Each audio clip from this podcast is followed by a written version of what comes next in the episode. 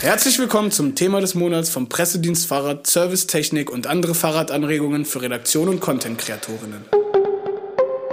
Ich bin Hans Dorsch und heute ist das Thema Fahrradparken. Dazu habe ich zwei Redakteure vom Pressedienst Fahrrad zu Gast. Einmal David Kossmann und dann Gunnar Fehlau. Hallo zusammen. Ja, hallo Hans. David, ich fange gleich mal mit dir an. Wir wollen ja alle eine Verkehrswende. Also alle Menschen sollen Fahrrad fahren, wenn es geht. Warum müssen wir dann über das Parken sprechen? Ja, das Parken wird ganz oft erstmal vergessen. Ich meine, äh, alle reden davon, dass äh, eine neue Verkehrslage oder eine Verkehrswende äh, eine bessere Infrastruktur braucht. Und da denken ganz viele Leute einfach erstmal an Radwege und äh, Ampelschaltungen und sowas. Das ist ja auch in Ordnung, aber ähm, ganz oft wird vergessen, dass die Räder auch irgendwo hingestellt werden müssen. Denn wenn ich ähm, mit meinem Rad gut fahren kann, dann bringt mir das überhaupt nichts, wenn ich nicht weiß, wo ich es gut und sicher abstellen kann. Weil darum geht es am Ende, dass ähm, Fahrradparkinfrastruktur ähm, die Fahrräder nicht nur vor Diebstahl schützt, also dass ich sie sicher anschließen kann, sondern zum Beispiel auch vor Wetter oder äh, Vandalismus. Vom Auto sind wir das ja gewohnt. Ne? Das steht irgendwie in der Garage oder vor der Tür und da setzt man sich rein. Ähm, aber ähm, früher, da hat man doch irgendwie sein Fahrrad so hingestellt und dann war alles gut. Ist das, hat sich irgendwas verändert beim, beim Fahrrad in den letzten Jahren? Ja, vor allen Dingen sind mehr Fahrräder äh, unterwegs in den Städten und die Fahrräder sind auch, naja, besser, teurer geworden und man möchte sie auch sicherer ab anstellen, abstellen können und eben auch anschließen. Und das findet man halt ganz oft nicht. Ähm, in ganz vielen Städten, wenn man einkaufen gehen möchte oder wenn man ähm, einen Weg erledigen möchte, dann sucht man erstmal, ob man sein Fahrrad irgendwo hinstellen kann, so dass es möglichst nachher noch dasteht. Und dann muss man sich ganz oft mit einem Laternenpfahl oder einem Gartenzaun helfen, obwohl man weiß, dass das den Leuten vielleicht auch nicht gefällt, die sich das dahingestellt haben. Ich glaube, äh, Infrastruktur hat ja einen Versatz. Also zwischen Bedarf und die Infrastruktur ist geschaffen. Wenn sie auf Bedarf reagiert, dann wird ja schon genutzt, bevor die Infrastruktur sich verbessert. Und das wird beim Radparken mit am offenbarsten, dass einfach äh, noch sehr viel in, wir müssen Parkfläche für Autos schaffen, gedacht wird und sich die Leute äh, dann wundern, dass doch Menschen mit dem Fahrrad kommen. Also wir kennen das hier in Göttingen von einem Supermarkt, der neu eröffnet hat und einfach für eine Stadt, die einen Radverkehrsanteil von über 20 Prozent in der Innenstadt hat, faktisch keine Fahrradparkplätze geschaffen hat und sich dann über den Wildwuchs beim Fahrradparken gewundert hat. Also da wird oft noch äh, sehr vergangen und sehr alt gedacht äh, und die Anwenderinnen da draußen sind schon viel, viel weiter. Dann machen wir das doch mal strukturiert. Gehen wir mal so die Orte durch, wo man sein Fahrrad abstellen, parken, unterbringen muss und fangen wir zu Hause an. Da habe ich kürzlich erst von einer Bekannten gehört, die, die sich ein Fahrrad äh, kaufen wollte. Die hat gemeint, ein Lastenrad kaufe ich mir nicht, das ist mir zu teuer, äh, beziehungsweise da weiß ich gar nicht, wo ich das sicher abstellen kann. Ähm, welche Situationen gibt es denn so zu Hause rum, Gunnar? Jedes Zuhause ist anders und so sind die Abstellsituationen natürlich auch sehr, sehr unterschiedlich. Aber das ist sicherlich so einer der neuralgischsten Punkte mittlerweile. Also wenn ich nicht mehr zu Hause, my home is my castle, weiß, wie ich mein Fahrrad sicher abstelle, dann ist das einfach oft die Abfahrt dahin, sich kein Fahrrad kaufen, zu leasen, zu leihen, zu benutzen am Ende. Und da bringt man sich ja um eine Menge Fahrspaß und eine Menge Lebensfreude. Und wir wissen auch, dass da der gesellschaftliche Beitrag äh, natürlich dann auch fehlt und im Zweifelsfall einfach wieder ein Auto mehr vor der, auf der Parkplatzsuche ist und Parkplätze blockiert. So, wie siehst die Situation vor Ort? Ich habe im Prinzip erstmal ist die Frage, bin ich Hauseigentümerin? Ja, also habe ich so eigene Kontrolle über die Flächen? Dann kann ich mir die Welt natürlich schaffen, wie sie mir gefällt. So, dann kann ich äh, Garagen umwidmen, dann kann ich ein Rad im Hausflur parken oder oder oder. Und das merken wir auch Leute, die eine eigene Immobilie haben, die schaffen sich da die, die Parkwelt, wie sie brauchen. Und dann ist das zum Beispiel auch mit einem Cargo-Bike im Zweifelsfall kein Problem, weil man sich nur eine Radgarage im Zweifelsfall in den Vorgarten reinstellen kann, muss man mit keinem anderen Rücksprache halten. Wenn ich miete oder eine Eigentumswohnung im dritten Stock habe, dann sieht die Welt natürlich direkt ganz anders aus. Dann ist auch die Frage, wie tradiert mein Umfeld ist oder wie innovativ es ist. Ich kann natürlich in der Tiefgarage irgendwo in einem Leergang, in einem Freiraum ein Rad vielleicht hinstellen, aber wenn das die Hauseigentümergemeinschaft pauschal verbietet, in der Autotiefgarage Fahrräder zu parken oder äh, bestimmte Flächen tabuisiert, dann habe ich wenig Verhandlungsraum. Aber auch da kann ich ja quirlig sein. Ich kann mir im Zweifelsfall, wenn es zwar kein Verbot gibt, Fahrräder zu parken, aber keinen Platz gibt, dann kann ich mich vielleicht mit vier Leuten zusammentun und mir einen Autoparkplatz, Tiefgaragenplatz zusammen mieten und dann stehen da halt vier Räder drauf. Das mag skurril wirken, aber das ist ja völlig okay. Dann kann ich da ein paar Fahrradstände anbringen, die dann dafür sorgen, dass das Rad nicht weggetragen werden kann. Und schon habe ich in erst aussichtsloser Situation mir doch eine gute Parksituation geschaffen. Anderer Ausweg ist es mit in die Wohnung nehmen. Also das ist bei Sportgeräten äußerst beliebt, weil die werden ja irgendwie oft auch nur bei gutem Wetter oder sehr, sehr sorgsam und, und, und etwas sporadischer genutzt. Bei einem Alltagsrad wird es natürlich schneller ein bisschen komplizierter, weil Alltagsräder in der Regel Schutzbleche, Lichtanlage, Gepäckträger, Licht und so äh, ein, ein, bisschen äh, schwergewichtiger sind. Insofern muss ich gucken, bin ich in der, habe ich die körperliche Konstitution, um das irgendwie in meine Wohnung zu bekommen. Das zweite ist, dass man ja bei, vielleicht auch bei jedem Wind und Wetter fährt und dann muss man in der Wohnung halt auch eine Abstellsituation schaffen, die äh, den, den, den Dreck nicht äh, auf den weißen Teppich bringt. Um, und ich kann das sicherlich nicht mit jeder Radgattung machen. Beim normalen Fahrrad, beim Alltagsrad, da zählt ja schon, dass man da schnell rankommt. Also dass so, so die, die Zugriffsgeschwindigkeit da ist. Ähm, Nochmal ganz kurz zurück zum eigenen Haus. Ich habe gesehen, ihr habt da beim PDF äh, euer Garagentor umgebaut um schneller heranzukommen. Kannst du da kurz mal was zu sagen, Gunnar? Ja, wir haben prinzipiell irgendwann entschieden, wir wollen lieber die Fahrräder sicher in der Garage stehen haben äh, als das Auto. Ähm, das Auto steht jetzt draußen und das steht auch sicher, das hat noch keiner geklaut. Mhm. Ähm, und wir haben einfach von dieser normalen Hochklappgarage äh, auf eine Schiebetür umgestellt, die äh, kugelgelagert ist und äh, zackig auf und zu geht, die auch nur noch so die ein Meter Breite hat, die man braucht und dadurch äh, den Raum in der Garage auch ganz gut strukturiert. Haben da ein paar äh, Bodenparker, haben ein paar Aufhängparker, hydraulische, sodass wir da irgendwie grob geschätzt 12, 13 Fahrräder äh, gut unterbringen und mit einer hohen Zugriffsgeschwindigkeit. Ähm, das ist sinnvoll und das Garagentor können wir einfach abschließen mit, ne, mit einem Hochsicherheitsschloss, äh, wenn wir das wollen. Und tagsüber kann das dann auch irgendwie schnell geöffnet und geschlossen werden.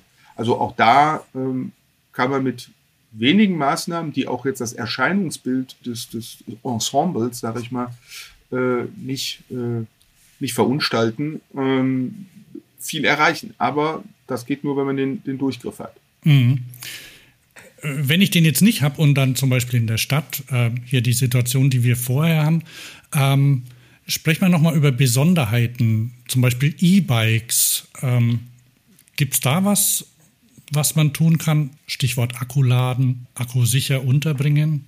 Äh, ein Lastenrad braucht einen sicheren, ebenerdigen Abstellraum. Am besten Raum oder halt irgendwas Wettergeschütztes wie ein, Bikeport, analog zum Carport vielleicht, so ein überdachter Abstell, Bereich, äh, wo man es eben auch anschließen kann. Ähm, wenn es dann ein E-Bike wird, kommt es natürlich hinzu. Einerseits, dass man das Rad gerne laden möchte. Und es gibt ja E-Bikes, die Akkus haben, die man entnehmen kann zum Laden. Das heißt, die kann man mit in die Wohnung raufnehmen oder die kann man im Keller dann an die Steckdose legen. Ähm, es gibt aber auch äh, solche E-Bikes, wo man den Akku eben nicht entnehmen kann. Und äh, die müssen halt nah an einer äh, Steckdose geparkt sein. Da braucht man natürlich den geeigneten Abstellort für dieses Rad, und die Sicherheit, also der Diebstahlschutz jetzt mal ähm, genannt, ist äh, natürlich äh, ein Layer, den man da immer mitdenken muss. Mhm. Und ja, da zeigt sich auch, dass Fahrradauswahl einfach mittlerweile nicht nur über die Anwendung funktioniert, sondern wirklich auch über das Parken. Also, dass, dass man einfach überlegen muss, habe ich wie muss das Fahrrad aussehen, damit es in meine Abstellsituation erstmal vor Ort äh, passt. Ja. Das ist zum Beispiel äh, mal so als Hintergrund, warum die Verkaufszahlen etwa in Berlin stark hinter dem theoretisch-statistischen Potenzial hinterherhinken, weil die Abschließsituation schon so uneinladend ist. Und wenn man mit den Leuten spricht, sagen die, du, ich trage kein E-Bike irgendwie über vier Hinterhöfe, Kelle, Trepper, Türen. Äh, Mache ich nicht, äh, dauert mir zu lange, äh, ist mir zu anstrengend, kann ich nicht, will ich nicht. Äh, und dann verwerfen sie schlicht den Kauf eines Fahrrads. Was mir beim Thema Stadt noch einfällt, weil ich ja selbst in der Stadt wohne und das äh, praktisch das Problem habe, also Rad nicht im Haus abstellen kann, also mein Lastenrad zum Beispiel, keine Chance zu, zu breit für die Treppe. Da habe ich mich ein bisschen umgeguckt, wo in der Nähe, wo es Anschließmöglichkeiten gab. Und das war, waren so, naja, waren 200 Meter entfernt, stehen so ein paar Nadeln rum, an denen man dann das Fahrrad festmachen kann. Und dann habe ich das von da an dort abgestellt. Und vielleicht wäre das ein Hinweis, dass man, dass man sich mal umschaut, wo es in der Nähe sichere Abstellplätze gibt, wo vielleicht auch mal Leute drauf gucken oder wo Leute vorbeilaufen. Das ist natürlich eine infrastrukturelle Maßnahme, die noch wachsen muss. Also so wie ich das zum Beispiel aus Wien kenne, wo Autos eben auch, äh, private Autos eben auch mal äh, zwei Straßen weiter in einem Sammelparkhaus abgestellt werden und nicht eben vor der Haustür oder im, im eigenen Hof oder so. Mhm. Äh, so wird sich sowas in den Städten sicherlich auch für Fahrräder über kurz oder lang etablieren. Aber das äh, Zauberwort dabei ist die Zugriffsgeschwindigkeit, was du vorhin selbst gesagt hast. Ne? Also wenn das, wenn das Rad vier ähm, Straßen wegsteht oder wenn ich fünf Türen schließen muss, um an mein Rad ranzukommen, dann ähm, kann es auch sein, dass ich mal eher das Auto nehme oder halt in die Straßenbahn springe oder zu Fuß gehe.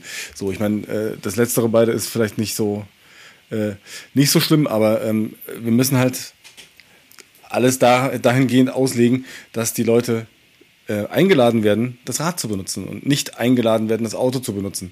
Und das ist halt in vielen Städten immer noch der Fall. Mhm. Und umgekehrt können wir es nicht hin und äh, nicht wegreden. Äh, wo ein Körper ist, kann kein zweiter sein. Wir, wir reden davon, die im Prinzip Privilegierung eines Verkehrsmittels auch irgendwie ich sag mal, wieder auf ein, auf ein vernünftiges Maß zurückzustoßen. Also da, ähm, so, und dann wird es auch sehr schnell politisch, da kommen wir auch gleich nochmal zu. Aber in meinen eigenen vier Wänden oder in meinem eigenen Garten oder in meinem eigenen äh, Garagenbereich, da habe ich erstmal Handlungsautonomie. Und vielleicht ist es auch wirklich, äh, nochmal kurz erinnert, es gibt so Klapppedale, es gibt äh, verdrehbare Lenker. Also ich kriege auch so ein sperriges Fahrrad mit, mit, mit wenigen Maßnahmen zumindest schon mal schmal gemacht und vielleicht schaffe ich es einfach in meiner Altbauwohnung im Eingangsbereich im Flur ähm, mit, mit ein bisschen alten Teppich äh, und einer, äh, einer leichten Umbaumaßnahme meinem Fahrrad einfach einen sicheren Platz in der Wohnung zu geben. Äh, und dann bin ich halt der, der noch auf ein E-Bike verzichtet und das Rad eher ein bisschen klassisch tuned, dass es leicht ist. Und mhm. dann kann es sein, dass ich so ein Rad auch einfach in den ersten oder zweiten Stock tragen kann und benutzen kann. Und dann habe ich für mich zu Hause erstmal eine Lösung, mit der ich arbeiten kann und trotzdem müssen wir natürlich sagen, die Forderung nach einer gesamtgesellschaftlichen Lösung zum einen bleibt bestehen, selbst wenn ich jetzt mal gerade für mich individuell mir was zurechtmauschle. Ja. Das ist übrigens ein sehr interessanter Aspekt, Gunnar. Die Abstellverantwortung für einen privaten Pkw ist eigentlich traditionell, also geschichtlich, wenn man jetzt mal die letzten 80 Jahre zurückguckt, seit es sowas gibt, äh, eigentlich immer in der privaten Verantwortung gewesen. Wir sind irgendwann in den letzten Jahrzehnten dazu übergegangen, dass wir Menschen, äh, autofahrende Gesellschaft, ähm, stillschweigend voraussetzen, dass für unser Auto von der Allgemeinheit ein Abstellraum geschaffen wird, den wir einfach nutzen können und am meisten sogar noch kostenfrei. Hochgradig subventioniert wäre die richtige Formulierung. Das ist super spannend. All, alle, die zuhören, googelt mal ruhender Verkehr. Also das wurde tatsächlich irgendwann mal rechtlich so umgewidmet, dass stehende Fahrzeuge zum Verkehr gerechnet wurden und dadurch eben auf öffentlichen Straßen oder Wegen abgestellt worden sind, weil es zu viele Autos gab. Ja. Ja, dann sind wir schon im öffentlichen Raum. David, äh, gehen wir mal los von zu Hause, machen Erledigungen, fahren in die Stadt. Ähm, wofür nutzt du denn dein Rad so? Ich nutze mein Rad für alles. Ich habe auch gar kein Auto, also ich äh, nutze meine Räder für alles. Ähm, mhm. Also natürlich ähm, geht's geht's am äh, denkt man in allererster Linie mal um, um das Einkaufen, ja, geht, äh, denkt man an das Wege erledigen in der Stadt und ähm, da hatten wir vorhin das Beispiel aus Göttingen, das ich ja selber auch einige Jahre lang erleben durfte. Der Supermarkt, den äh, Gunnar da erwähnt hat, das war auch mein ähm, täglicher quasi Supermarkt, bei dem ich eingekauft habe. Und das war absurd zu sehen, wie sehr sich da alles drängelte. Und dann sind auch noch die dicken Busse da durch diese engen Fachwerkstädtchen, Straßen gefahren. Ähm, das ist jetzt hier in Halle, wo ich wohne, kleines bisschen anders. Also es ist, hier ist etwas ähm, großzügiger gebaut worden, aber trotzdem reicht der Platz vorne und hinten nicht für alles aus. Und äh, ich merke halt auch hier ganz gewaltig, wie irrsinnig das ist, wenn private Mobilität, also äh, motorisierter Individualverkehr, durch die Innenstadt geleitet wird und wie wenig Platz dann für andere ist. Ähm, hier fahren ja sogar die Autos irgendwie einen halben Meter neben dem Freisitz vom Chinesen vorbei. Und äh, wenn ich mit dem Rad losfahre, dann möchte ich das irgendwo abstellen können und dann habe ich ganz genau die Sachen, ein Supermarkt oder, oder ein Einkaufszentrum oder ein Baumarkt. Und ähm, die wähle ich als Kunde natürlich auch äh, dementsprechend aus. Ähm, wo, wo gehe ich hin? Natürlich da, wo ich mein Rad sicher abstellen kann. Es gibt hier in meinem äh, direkten Umfeld gibt's zwei Baumärkte und ich fahre immer zu dem, der die richtigen äh, Fahrradbügel hat, wo ich mein Fahrrad anschließen kann. Ähm, und äh, es gibt einen anderen, der hat nur so Felgenkneifer, wo ich das Rad äh, mit dem Ballonreifen nicht mal richtig reingestellt bekomme, geschweige denn angeschlossen. Ähm, und deswegen äh, kenne ich den einen, Super, äh, den einen Baumarkt quasi gar nicht. Ah ja. Vielleicht erklären wir noch mal kurz drei Worte vielleicht zu einem guten Radparker. Ein guter Radparker äh, lässt sich das Rad schnell anlehnen, einhängen, einrasten, befestigen. Der hält das sicher äh, im Sinne von kippt nicht im Wind um. Ähm, und er bietet die Möglichkeit, er ist gut im Boden verankert, dass man nicht im Zweifelsfall schnell das Rad samt Schloss, Samtständer mitnehmen kann. Und er ist, ich sag mal, von der, von der Auslegung her qualitativ, von der von mechanischen Überwindbarkeit der ungefähr modernen Fallschluss ebenbürtig.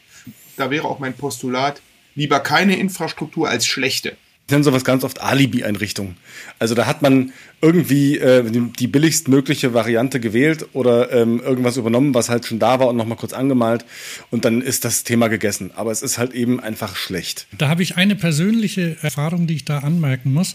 Und zwar, wenn man die Möglichkeit hat, manchmal gibt es das, dass man im Haus entweder vielleicht Miteigentümer ist oder als Mieter oder Mieterin Mitspracherecht hat und man hat die Möglichkeit, an der Auswahl eines Fahrradständers mitzuwirken, dann bitte ich das, was Gunnar gesagt hat, unbedingt zu beachten und darauf bestehen, dass richtig bestellt wird. Wir hatten nämlich im Haus mal die Gelegenheit, ich habe mir aufwendig Radsysteme äh, rausgesucht und die waren günstig und dann habe ich gesagt, bestellt das und ich war bei der Versammlung nicht dabei und irgendwann stand DHL vor der Tür und hat eine sehr flache Kiste abgeliefert, in der Felgenkneifer drin waren.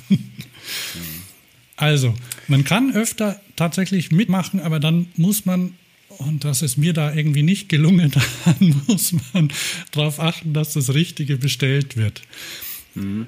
Das ist ein, das ist ein guter Aspekt, Hans. Das äh, zeigt, wie sehr die Menschen, die für sowas zuständig sind, eben auch ihre Verantwortung wahrnehmen müssen. So, das sind natürlich im, im, im, privaten Bereich ist das das eine und das ist relativ meistens meistens relativ kurz äh, der Entscheidungsweg. Ähm, aber wenn man in Richtung Kommunen oder auch große äh, Firmenketten, Supermarkt, Baumarktketten und so weiter schaut, ist es meistens relativ schwierig. Für mich ist ein ganz wichtiger Aspekt, Einladungen auszusprechen. Also ich werde auf jeden Fall den Verkehr ernten, für den ich die Infrastruktur gesät habe. Und ähm, das ist super wichtig, das müssen sich alle vor Augen halten. Ähm, ob du nun einen Baumarkt umbaust oder ob du nun äh, eine äh, Meldebehörde für, für deine Kommune ähm, äh, neu in, installierst oder was in der Art. Ähm, du wirst einen äh, Publikumsverkehr haben und haben wollen, haben müssen. Und du wirst die Leute, die eben zum Beispiel nicht unbedingt mit dem Auto kommen wollen, ähm, einladen wollen, dass sie dort gerne zu dir hinkommen und das Gefühl haben, dass sie als zum Beispiel Radfahrende oder als Kinderwagenbenutzer oder als LastenradbenutzerInnen irgendwie eingeladen sind und dort gut parken können. Und ähm, was du halt nicht willst, ist die, äh, sind diese beständigen Konflikte auf den Gehwegen. Natürlich kotzt es mich auch an, wenn der Gehweg eh schon nur einen Meter breit ist dann irgendwie noch ein Kinderwagen äh, an der Hauswand steht und dann noch ein Fahrrad am Laternenmast angeschlossen ist. Ähm, und ich dann überhaupt nicht durchkomme, geschweige denn selber, wenn ich noch was, äh, einen Bollerwagen dabei habe, sage ich mal. Ne? Also das, das ist, was wir, äh, was wir im Blick haben müssen und was die zuständigen Instanzen im Blick haben müssen. Und das sind ganz oft eben die Kommunen, die Stadtentwickler, die Planer, die da äh, gefragt sind. Und die können eben auch andere äh, Möglichkeiten nutzen. Also die haben Möglichkeiten, die sie spielen können. Also es gibt eine Situation, äh, die, die ich ganz gerne vor Augen habe, wenn es darum geht, äh, Verkehr, Verkehrsfläche umzuwidmen, ähm, die in vielerlei Hinsicht ganz schlau ist. Wir haben das auch schon mal hier in einem äh, in einem, in einem Podcast besprochen. Das ist die Umgestaltung von Kreuzungsflächen. Ja, richtig, das hatten wir schon mal, ja. Genau, und das ist das, das trifft hier bei der, bei der Parkinfrastruktur für den ruhenden Radverkehr wieder richtig schön zutage. Ähm, das ist ein hervorragendes Mittel, wenn man den ersten Parkplatz an einer Kreuzung vorne, der eh meistens komplett die Sicht nimmt, wenn da jemand steht oder sogar eh gesperrt ist für, für Halteverbot, damit eben genau sowas nicht passiert. Wenn man dort an dem ersten Parkplatz Fahrradparkständer installiert, dann äh, hat man auf der Fläche eines einzigen Fahrzeugs irgendwie acht oder zehn äh, Fahrräder, die geparkt werden können und man kann da drüber weggucken. Das heißt, man hat Einsicht in die Kreuzung und der ganze Verkehr wird an dieser Stelle sicherer und einladender. Ähm, das ist zum Beispiel eine Infrastrukturmaßnahme, die ich so gerne häufiger in den Städten sehen würde.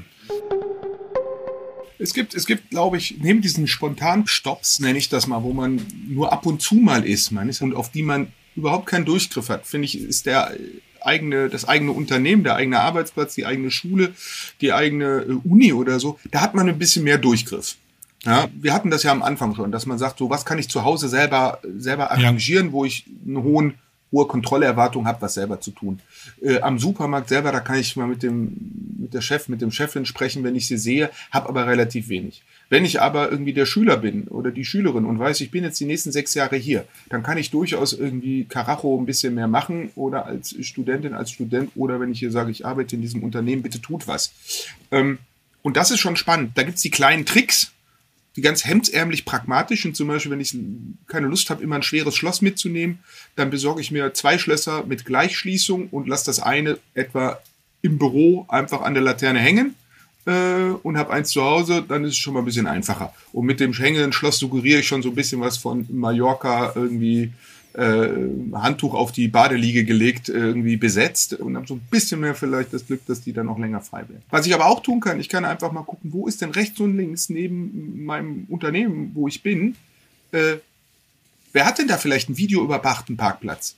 Äh, ein anderes Unternehmen. Äh, wo sehe ich irgendwie ein Einfamilienhaus, wo vielleicht eine Doppelgarage ist, aber immer nur ein Auto drin steht? Dann kann man auch einfach mal klingeln und kann sagen, kann ich hier Fahrrad, aber mein Fahrrad immer abschließen, was kostet das? Ich hatte an der Uni in, in, Köln hatte ich genau so einen Platz, der mich eine Flasche Sekt gekostet hat einmal im Jahr, mhm. wo ich einfach sage, ja, stell rein, mach die Tür zu, super, ist ja nett, dass du fragst. Und dann hatte ich einen relativ sicheren Platz, ziemlich uninah für mein Fahrrad. Ähm, das ist auch wieder etwas, wo man sagen muss, okay, ich improvisiere für mich, weil die Gesellschaft noch nicht so weit ist und da auch mal, äh, mal so ratentscheidmäßig einfach mal äh, nachhaken beim Arbeitgeber, weil die haben oft ihren Modalsplit auch nicht erhoben und wissen gar nicht, wie viele Leute mit dem Rad kommen, Querstrich kommen würden, wenn die Infrastruktur stimmt. Und gerade jetzt, wo in vielen Unternehmen dieses Leasing und, und, und, und Dienstrad und so äh, zum Thema wird, dann kann man auch direkt sagen, Vorsicht, zählt mal durch, wie viele Diensträder wir haben, überlegt mal, wie viele Radparkplätze wir haben. Haben wir eigentlich Duschen? Ähm, weil wir müssen diesen Infrastrukturbegriff beim gerade im Büro und an der Uni, sage ich jetzt mal, an so Standardplätzen, wo man immer mal wieder, wo man vielleicht jeden Tag hinfährt, da müssen wir Infrastruktur weiterdenken.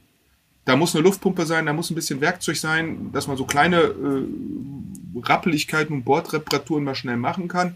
Ähm, wenn man ein paar Kilometer mehr hat, vielleicht ins Schwitzen gerät, dann sollte man duschen können. Da sollte man seine Regenklamotten aufhängen können. Da sollte man im Prinzip auch frische Klamotten in so einem Spind bunkern können, dass ich im Zweifelsfall wirklich Bordbekleidung zur, zur Arbeit radeln kann, dort duschen kann und dort dann einmal in der Woche mit dem Auto vielleicht meine fünf Anzugshemden und meine Anzüge und meine Krawatten und meine feinen Lederschuhe dahin transportiere und, äh, und durchwechsel äh, und die anderen vier Tage mit dem Rad kommen kann.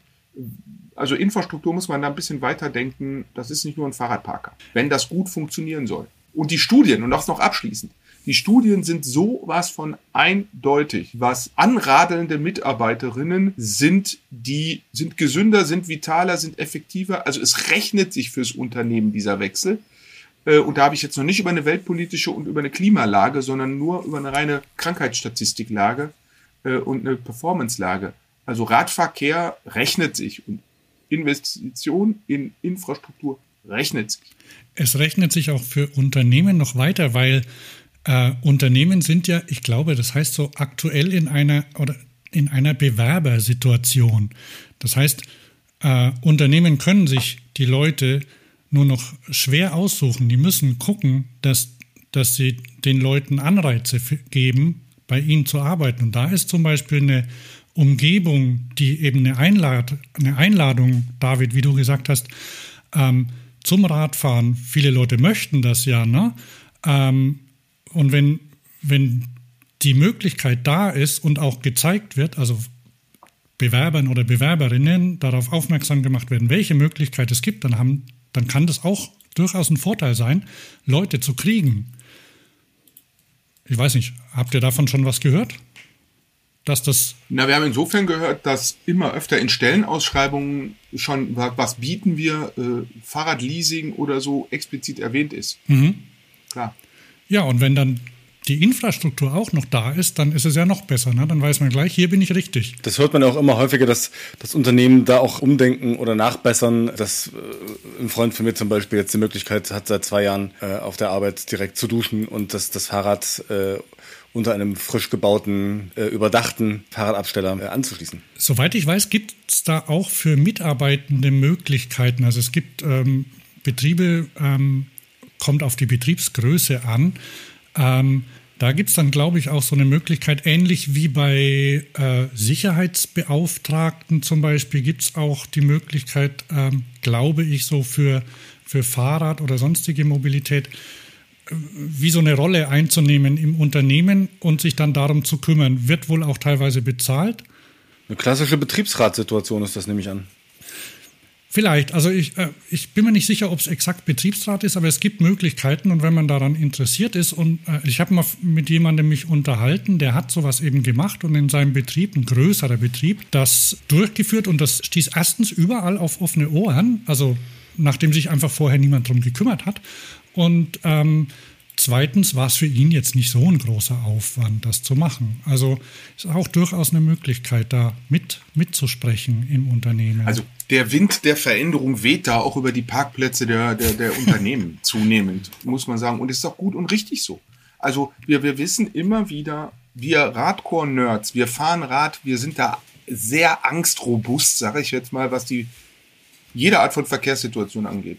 Und wir wissen es umgekehrt sowohl für den stehenden wie für den ruhenden Verkehr. Wenn die Leute Angst haben um ihre Gesundheit oder um ihren Besitz, ihr Rad, dann fahren sie kein Rad. So, und wenn wir da was ändern wollen, dann äh, muss das Hand in Hand gehen und äh, dann sind das manchmal dickere Bretter und manchmal sind es irgendwie low-hanging fruits, wie man so schön äh, englisch sagt. Einfach Sachen, die sich schnell umsetzen lassen. Gehen wir doch mal von der Infrastruktur direkt zum Rad. David, wie schließe ich ein Rad richtig an? Na, das hat natürlich in erster Linie wieder mit der Infrastruktur zu tun. Also ich ähm, kann ein Rad ganz anders sichern, wenn es in einem, ähm, ich sag jetzt mal, äh, in einer überwachten Tiefgarage mitten im Firmengroßgelände äh, steht, da will ich's, brauche ich es vielleicht überhaupt gar nicht mehr anschließen, als wenn ich es ähm, als Pendler am Bahnhof stehen lassen muss, weil ich äh, in den ICE steige, um die nächsten 20 Minuten in die nächste Stadt zu fahren. Also man muss sich immer den Gegebenheiten anpassen mit der Sicherheit und den Konzepten, die man dann wählt. Das heißt, man sollte sich ein, ein gutes Schloss besorgen. Da sagt man so im in der Faustregel irgendwie ein Zehntel des Radwertes kann, kann das Schloss schon kosten, sollte das Schloss kosten, damit es ungefähr die nötige Sicherheit bietet. Also wenn ich ein, gebrauchtes Rad für 60 Euro aus Kleinanzeigen fische und damit ähm, äh, das am, am nächsten Dorfbahnhof stehen lasse, dann äh, reicht da auch ein ganz günstiges Schloss. Aber wenn ich mir ein teures E-Bike kaufe äh, und das ähm, in, in der Großstadt stehen lassen möchte, dann sollten es auch vielleicht mal zwei Schlösser sein, damit das richtig gesichert ist. Da gibt es ähm, doch auch so verschiedene Sicherheitslevel, die teilweise auf den Schlössern Genau, es gibt bei den unterschiedlichen, äh, bei den unterschiedlichen Schlossherstellern gibt es meistens so hausinterne Levels, ne? die dann irgendwie zwischen 1 und 10 oder 1 und 15 und so weiter gestaffelt sind, wo man dann sehen kann, ähm, ähm, äh, wie, wie sicher das, das, das Schloss dann ist. Ähm, da gibt es, äh, natürlich gibt es die Faustregel, dass man sagt, irgendwie sicher ist erstmal Gewicht. Mhm. Also ein, ein, schweres, dickes Schloss ist natürlich irgendwie am, am, Ende erstmal schwerer zu überwinden als irgendein kleines, was ich mit einer Zange durchknipsen kann. Natürlich, wenn jetzt jemand professionell losgeht mit einer Akkuflex oder so, dann äh, hat auch äh, sehr sicheres Schloss erstmal wenig Chancen. Aber ähm, es geht ja darum, diese berühmten drei Minuten, die ein Fahrraddieb im Schnitt braucht, um sich einem äh, Rad zu widmen, das er mitnehmen möchte, die erstmal zu überstehen oder eben sicherer zu sein als alle anderen Räder, die daneben stehen ähm, und zu, sofort zu zeigen, nee, warte mal, mit mir hast du Probleme, nimm mal lieber was anderes. Mhm. Ähm, und dabei ist es eigentlich total wichtig, dass man äh, prinzipientreu bleibt, also auch Routinen äh, verfolgt und nicht mal eben von wegen, ach, ich gehe ja nur mal schnell eine Banane kaufen, ähm, das Rad vom Supermarkt äh, mal kurz in der Sonne stehen lässt ohne Schloss, äh, weil einem das gerade so umständlich ist, das Schloss aus dem Rucksack zu graben oder so. Ähm, sondern da muss man schon eben auch für kleinere Abstecher mal äh, richtig anschließen, weil sonst ähm, bietet man dann auch Gelegenheiten. Gelegenheiten ist ein schnelles Stichwort, äh, wenn das Rad immer an derselben Stelle steht. Also wenn ich ein teures Lastenrad habe, das ich äh, in Prenzlauer Berg immer vor dem Haus an denselben Laternenpfahl schließe, dann ähm, fällt das auch jemandem auf, der da eventuell Interesse dran haben könnte. Also da muss es dann eben auch nochmal eine besondere Sicherheit geben. Hingegen, wenn ich irgendwie beim Bäcker bin, dann reicht dieses ja, dem Namen nach eben auch Bäckerschloss, also dieses Rahmenschloss, wo man einfach mal das, das Wegfahren mit dem Rad äh, absichert, das reicht dann eventuell dann auch schon aus. Ansonsten kann man, wenn es ganz äh, prekär wird, kann man eben auch verschiedene Schlösser miteinander kombinieren, um eben auch gerade einem, einem routinierteren Fahrraddieb an der Stelle irgendwie zu zeigen, okay, hier hast du ein bisschen mehr Schere rein, als du gerne hättest. Man kann prinzipiell sagen, dass so eine Drei-Minuten-Grenze jetzt mal die absoluten Profi-Auftragsklau-Szenarien außen vor gelassen.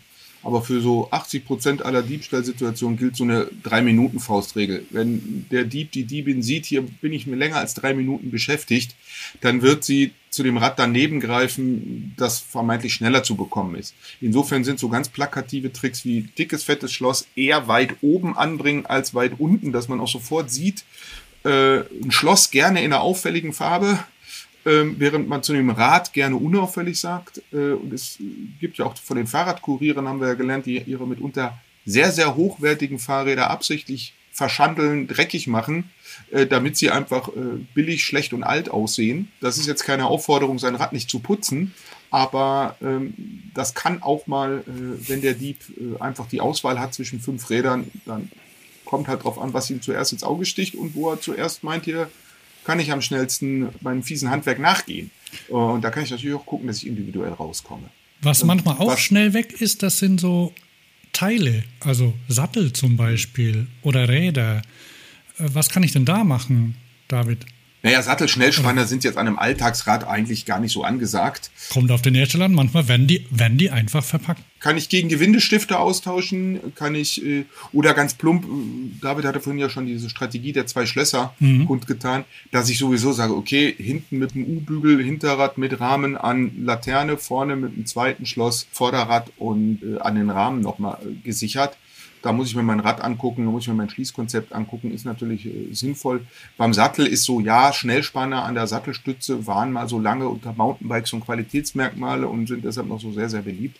Brauchen die meisten aber auch nicht. Auch da kann ich oft einfach den Schnellspannhebel äh, schlicht gegen eine, eine Schraube austauschen, was zumindest schon mal dafür sorgt, dass die Leute ein bisschen Werkzeug benutzen müssen und nicht einfach nur äh, 90 Grad einen Schnellspanner aufmachen und einen Sattel, eine Sattelstütze äh, dann ihr, äh, danach ihr eigen nennen. Ja, David? Wir hatten das ja hier noch, äh, hatten das hier schon diverse Male irgendwie so angesprochen, aber ich will es noch einmal ganz deutlich sagen. Ähm, richtig anschließen heißt immer anschließen und nicht nur abschließen. Okay. Also das ist ein ganz, ein ganz, ganz wichtiger Merksatz. Ähm, und das betrifft auch diese Routinen, die ich vorhin genannt habe. Ne? Also wenn ich das Rad auch nur kurz vom Gemüseladen mal äh, sichern muss, äh, such dir was, wo du es anschließen kannst, damit es nicht weggetragen werden kann im Zweifelsfall. Weil ähm, das ist schnell getan und jemand ist äh, schneller um die Ecke, als du Blaubeerkuchen sagen kannst. Mhm. Ähm, und äh, dazu kommt, äh, wenn man jetzt die, die, die Helferlein und die Sicherheitsaspekte so schaut, wenn man sich die Schlösser, wir waren ja gerade bei Schlössern, ähm, es gibt ja heutzutage eine ganze Menge digitale Ebenen, Helferlein, die man, die man zu, zur Fahrradsicherung verwenden kann. Ähm, das äh, gibt natürlich einerseits äh, digitale Schlösser oder smarte Schlösser, die sich mit dem ähm, Handy dann zum Beispiel öffnen lassen. Ähm, oder die eine Alarmanlage verbaut haben, die dann halt kurz flötet, wenn das Fahrrad bewegt wird. Oder halt richtig Alarm macht, wenn, das, wenn die Bewegung nicht sofort wieder aufhört. Man kann immer mal jemand dran rempeln. Ne? Ähm, aber es gibt auch immer mehr in E-Bikes, vor allen Dingen, wo eine permanente Stromquelle vorhanden ist, gibt es immer mehr äh, GPS-Module. Das heißt, dass das Rad ähm, dann im Falle des Diebstahls eben auch sehr schnell wiedergefunden werden kann. Und da gibt es eben auch verschiedene kleine Helfer, die, die man selber benutzen kann. Also Apples AirTags zum Beispiel sind da bekannt. Da gibt es einen, äh, einen Haufen äh, kleine Accessoires mittlerweile. Äh, eine Klingel oder einen Flaschenhalter oder ähm, äh, ein kleines Fach für den, für den Sattel, wo man so einen AirTag einfach unsichtbar unterbringen kann ähm, und das Rad dann nochmal zusätzlich sichern kann. Wie gesagt, das hilft nicht davor, dass das Rad geklaut wird. Dafür muss man das schon gut anschließen. Aber wenn es dann weg sein sollte, dann lässt es sich mit solchen Hilfsmitteln ganz gut wiederfinden. Ja, und es gibt auch einige Hersteller, die da ja sehr, sehr umfassende Konzepte anbieten. Bis hin die auch gerade, wenn man die Stellenausschreibung guckt, Bikefinder einstellen, also nochmal wirklich, das stimmt. Äh, die einfach versprechen, sagen, sollte dein Rad wegkommen, wir kümmern uns drum, wir werden das binnen zwei Wochen finden. Das ist natürlich das alte Fort Knox Prinzip. Nichts, man kommt in alles rein, alles ist überwindbar. Es geht darum, dass man ein vertretbares Maß an, an, an objektiver oh, Sicherheit und oh, subjektivem Sicherheitsgefühl herstellt. Um, und Fahrraddiebstahl ist kein Kavaliersdelikt. Die Zeiten sind lange vorbei, weil das Fahrrad den Leuten mehr wert ist und weil die Dinger mehr wert geworden sind. Also das ist Mobilitätsdiebstahl. Ja, wenn man jemandem das Rad klaut und äh, wir wissen aus dem Wilden Westen, ja, wie das da gehandhabt wurde. Da will ich nicht hinkommen. Aber ich will das Bewusstsein dafür schärfen, dass es einfach äh, kein Kollektivbesitz ist. Meins bleibt meins. Das ist einfach mein Rad und äh, wenn im öffentlichen Raum Autos sicher stehen, dann darf ich auch die Erwartung haben, dass da Fahrräder sicher stehen können. Ja, mal sehen, äh, inwiefern das mit dem Kollektivbesitz noch weitergeht. Ich meine, wir sehen es an diesen äh, E-Scootern, die sind im Kollektivbesitz sozusagen. Ähm, und es gibt auch verschiedene Städte, die Leihradflotten haben, wo man auf die ähnliche schnelle Art und Weise mit einem QR-Code einfach mal ein Fahrrad ausleihen kann. Also ich glaube, die, äh, die Vielfalt der Nutzungskonzepte und die Vielfalt der, der gelebten Realitäten, der Alltagsmobilität, die wird einfach noch zunehmen. Und da wird sicherlich auch solche Konzepte immer mehr geben. Und bei den Sharing-Konzepten, da ist es dann aber auch so, dass die, dass die eben zu orten ist und dass das gut, mal abgesehen von den Scootern, die jetzt momentan im Rhein auftauchen, also Leute wissen das dann auch oder Diebe wissen, ähm, wenn ich das klaue, dann kann ich damit wenig anfangen oder ich kriege schlecht los, was dann wieder dafür sorgt, dass möglicherweise ein anderes wegkommt. Also präventiv, ja, und das kennen wir ja schon vom Fahrrad kodieren früher. Da war ja auch Finger weg, mein Rad ist kodiert, mhm. irgendwie, wenn du es irgendwo verkaufst äh, oder so. Ähm, da ist das Business auch ein bisschen globaler geworden. Also Räder werden in Deutschland geklaut und tauchen nicht mehr auf dem deutschen Flohmarkt auf. Ähm, und trotzdem, muss man auch sagen, klar ist das heute ein Thema äh, Radparken, wo immer so eine immanente, die Angst irgendwie mitschwingt. Äh, mit drei, vier, fünf Vorsichtsmaßnahmen. Gutes Schloss, gut ange, äh, sag mal, ein bisschen Achtsamkeit, ein bisschen geistige Aufmerksamkeit beim Wählen des Ortes und der Uhrzeit, ähm, kann man, kann man sagen, ist schon die Chance auch hoch, dass das Rad das eigene bleibt. Also da möchte ich, äh, da möchte ich jetzt nicht zu, äh, zu, zu schwarz malen. Ähm, und wie gesagt, äh, bisschen, bisschen Gespür für entwickeln, ähm, dann ist man in 95 Prozent aller Abschließsituationen, kommt man zurück und das Fahrrad ist noch da und die Welt ist in Ordnung. Wie lange ist es bei euch her, dass euch ein Fahrrad geklaut wurde? Äh, ich habe schnell auf Holz geklopft. Ähm, ich muss gerade überlegen. Also Vandalismus an Teilen ist auch schon ein paar Jahre her. Und das letzte wirkliche Fahrrad, das mir geklaut wurde, das war in den 90ern. Bei mir auch. Es ist jetzt 26 Jahre her. Aha. Bei mir ist es tatsächlich ein Jahr her. Und damit kommen wir vielleicht auch gleich zu den Tricks und Hacks. Ich habe nämlich mein Lastenrad schön überholen lassen. Also es sah wieder richtig gut aus und es stand ja neun Jahre lang vor der Tür bei mir. Und kaum sah es wieder gut aus, war es auch weg. Da kam irgendwie alles zusammen. Das stand auch immer an der gleichen Stelle, weil das halt mein Parkplatz war. Und ähm, möglicherweise haben da Leute auch schon vorher drauf geguckt und ähm, ja, das war dann irgendwann weg. Die Hausratversicherung hat es ersetzt, also das vielleicht auch noch ein Hinweis. Das ist ähm, Hausratversicherung ist eine gute Idee. Die reicht auch meistens aus. Man muss da vielleicht mal gucken, ob man eine Extraversicherung braucht, aber für die, den normalen Diebstahlsfall, ähm, wenn man sich ein neues, teureres Rad kauft, mal bei der Hausratversicherung anrufen oder wenn man keine hat, unbedingt abschließen. Die kosten ganz wenig und dann fragen, bis zu welchem Betrag das da drin ist. Und mit welchen Formalitäten das gesichert ist. Das ist sehr, sehr unterschiedlich mitunter, ähm, wo es stehen darf, wie es abgeschlossen sein muss, äh, äh, zu welcher Uhrzeit und so weiter. Da gibt es sehr viel Kleingedrucktes, das man beachten muss. Ja, aber das gibt es kaum noch. Also das ist so ein Mythos, dieser, ähm, dieser, dass man nicht vor der Tür stehen darf und äh, so. Das ist nur bei sehr alten Verträgen, glaube ich, noch. Es lohnt, die Versicherung anzugucken, die man hat. Ja, auf jeden Fall. Also mein erster Trick ist, das Thema Zugriffsgeschwindigkeit sicherzustellen. Äh, was ich super finde, ist, es gibt so relativ dicke metallische Haken, die man einfach in die Wand schrauben kann. Mhm. Und wenn man da sein Rad mit einem U-Bügel dran schließt, dann kann man den Haken auch nicht aus der Wand drehen, weil da hängt das ganze Fahrrad dran.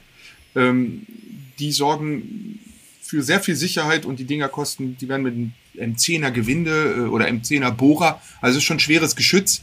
Äh, das ist dann hier mit einem Rad, da kommt die Flex auch nicht gut hin, da kann man eine ganz gute Abschließsituation generieren. Mein zweiter Tipp ist äh, für das kurze Abschließen ein gutes, hochwertiges Zahlenschloss, weil dann kann man auch ohne Schlüsselbund los, dann kommt man aus diesem Dilemma raus, oh Mist, Schlüssel vergessen. Als Familie haben wir eine Gleichschließung gehabt. Das kann man bei einigen Schlossherstellern einfach bestellen, dass man vier Schlösser mit dem gleichen Schlüssel bekommt. Das sorgt halt für eine immense Flexibilität. Äh, wenn man mal eben, da kann man auch mal zwei Räder zusammenschließen und wer früher geht oder früher kommt, kann sich sein Rad rausschließen. Ähm, da, das hat sehr viel äh, Stress rausgenommen und die Sache vereinfacht. Ähm, und wie gesagt, wenn ich ständig die gleiche Strecke fahre, finde ich ein zweites Schloss auch ganz angenehm, das einfach im Büro oder so an der Laterne hängt. Das dann auch durchaus dicker sein kann, ne? Genau, dann kann ich nämlich einfach das gröbste Geschütz nehmen mhm. und das dickste und das fetteste, weil ich das nicht immer dabei äh, haben muss. Dann habe ich nur ein Problem, wenn ich irgendwie doch mal zwischendurch parken muss und kein Schloss habe. Äh, auf jeden Fall sollte man sich vor diesem eigenen Gedanken, es ist doch nur zwei Minuten. Nein, es genügen zehn Sekunden, um Rad zu klauen wenn ich, wenn ich mit dem Mountainbike unterwegs bin auf Tour, dann habe ich immer so ein kleines Schloss, Kofferschloss dabei.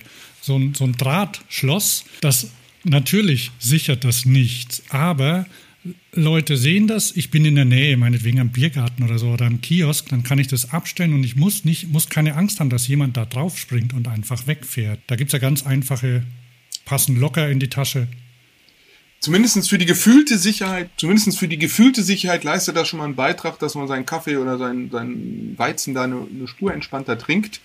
Ähm, das ist richtig, habe ich auf Bikepacking-Touren genau. auch mit. Ich nenne das immer Wegfahrsperre. Also das sorgt so dafür, dass jemand direkt wegfährt, äh, aber wenn jemand mit, mit einer minimalen kriminellen Energie rangeht, äh, äh, wir nennen die intern immer Hüttenschlösser, weil man die so oben auf der Bergtour an der Hütte, wenn man sein Rad parkt und, und da so oben in dieser Solidargemeinschaft ja. Natursportler oben, äh, reicht das als Sicherung, als Hinweis, du kannst dich eben wegrollen. Aber Downtown äh, in der Großstadt ist völlig klar, dass das natürlich unzureichend ist. Und vielleicht ist das auch noch ein Tipp, dass einfach das Sicherheitskonzept wirklich im Kontext zu sehen sein muss. Ich muss, kann einfach in einer kleinen, irgendwie friedlichen Großstadt, äh, Kleinstadt, in einer Einfamilienhaussiedlung hinterm Garagentor kann ich anders abschließen als vom ja. Kino in der Metropole. Ja, das ist doch ein ganz schöner Abschluss. Dann bedanke ich mich bei euch. Vielen Dank für eure Tipps und bis zum nächsten Mal. Danke dir, Hans. Ciao. Tschüss. Und das war es für diesmal zum Thema des Monats.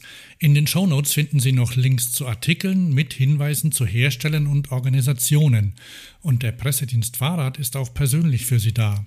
Wenn Sie einen Beitrag zu einem Thema planen, noch Fragen haben oder Ansprechpartner für einen O-Ton oder ein ganzes Interview suchen. Wenn Sie ein Fahrrad testen möchten oder ein Zubehörteil ausprobieren, wenden Sie sich einfach an das Team. Die E-Mail-Adresse und die Telefonnummern finden Sie in den Show Notes oder auf der Website unter www.pd-f.de. Mein Name ist Hans Dorsch und ich verabschiede mich bis zum nächsten Thema des Monats.